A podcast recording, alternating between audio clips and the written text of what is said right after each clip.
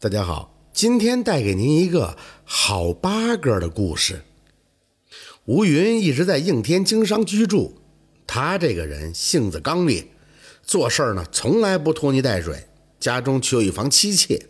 某次啊，他回老家办事儿，前后有半年的时间才结束回家。一到家，妻子就对他说：“小妾与府中某下人有奸情。”吴云听了以后，以为是妻子不容人，并不是很相信，但还是为此有了心结。有一天呢，他独自和小妾一起玩时，以玩笑的口吻问小妾道：“我听府中有人传言，某某曾半夜进了你的房门，有这事儿吗？”小妾听了后很愤怒，赌咒发誓说没有这种事儿，完全是别人在污蔑自己，来挑拨他们之间的感情。吴云。吴云好养鸟，他买了一只八哥，非常的聪明，学会了很多人话，平时就把它挂在小妾房门前的通道上。这只八哥听了小妾的回答后，就在一旁叫撒谎撒谎。小妾听了后非常紧张。吴云见状，又问八哥：“某某半夜是进去了吗？”八哥又回答：“进了，进了。”吴云大怒，将两人捉拿来拷问。最后，小妾和那个下人都承受不住，只好的承认了奸情。吴云听了后，盛怒之下，把这两个人都归了西了。几天后的晚上，吴云梦见小妾恶狠狠地前来向他索命，声称阎王已经接受了他的诉求，阴差就要前来缉拿他，前往阴司治罪。吴云醒来后，感到非常的害怕。第二天，吴云投食时，叹息着对八哥言道：“也不知道能喂你到几时了。见人在阴司告我，阎王马上就要派鬼差来抓我治罪了。”八哥听了后，突然像人一样说起话来，只听他劝慰吴云道：“此为吴刚，主人无需担忧。我做鬼时，我做鬼时曾有个好友叫陆超，他留在了鬼门关看门。”你到了去找他，说出你我的关系，看在往日的情分上，他应该会协助你脱离此难。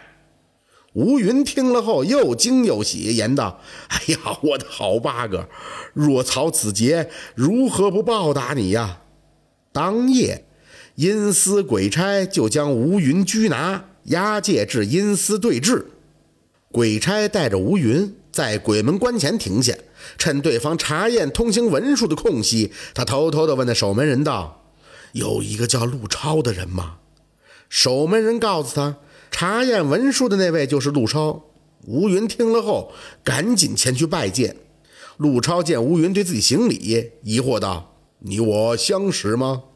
吴云就回答道：“你忘了投胎在应天的八哥了吗？现在他就住在我的家里。”陆超听后，赶紧问道。是原生，他现在如何呀？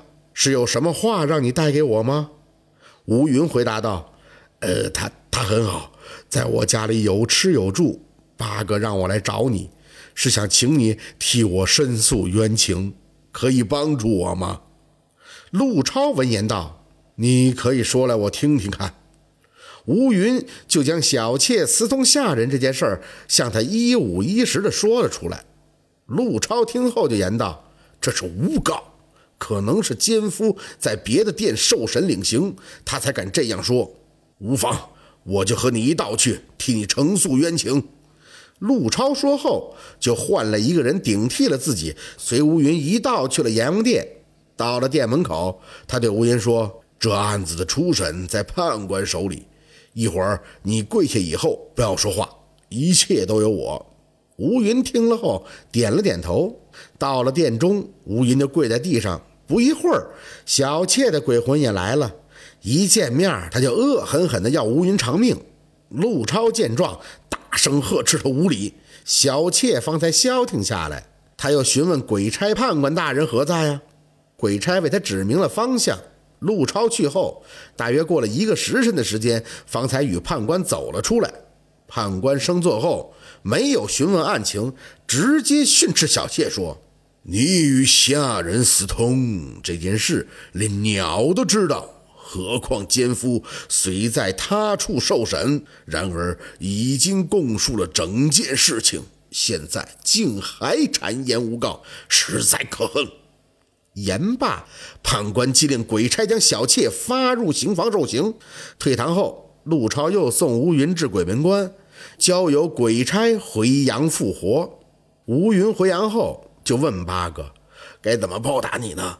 八哥说：“我想自由地出入这里。”吴云也就释放了他，并烧毁了鸟笼。这真是若要人不知，除非。己莫为呀！好，今天的故事就到这里了，感谢您的收听。喜欢听白，好故事更加精彩。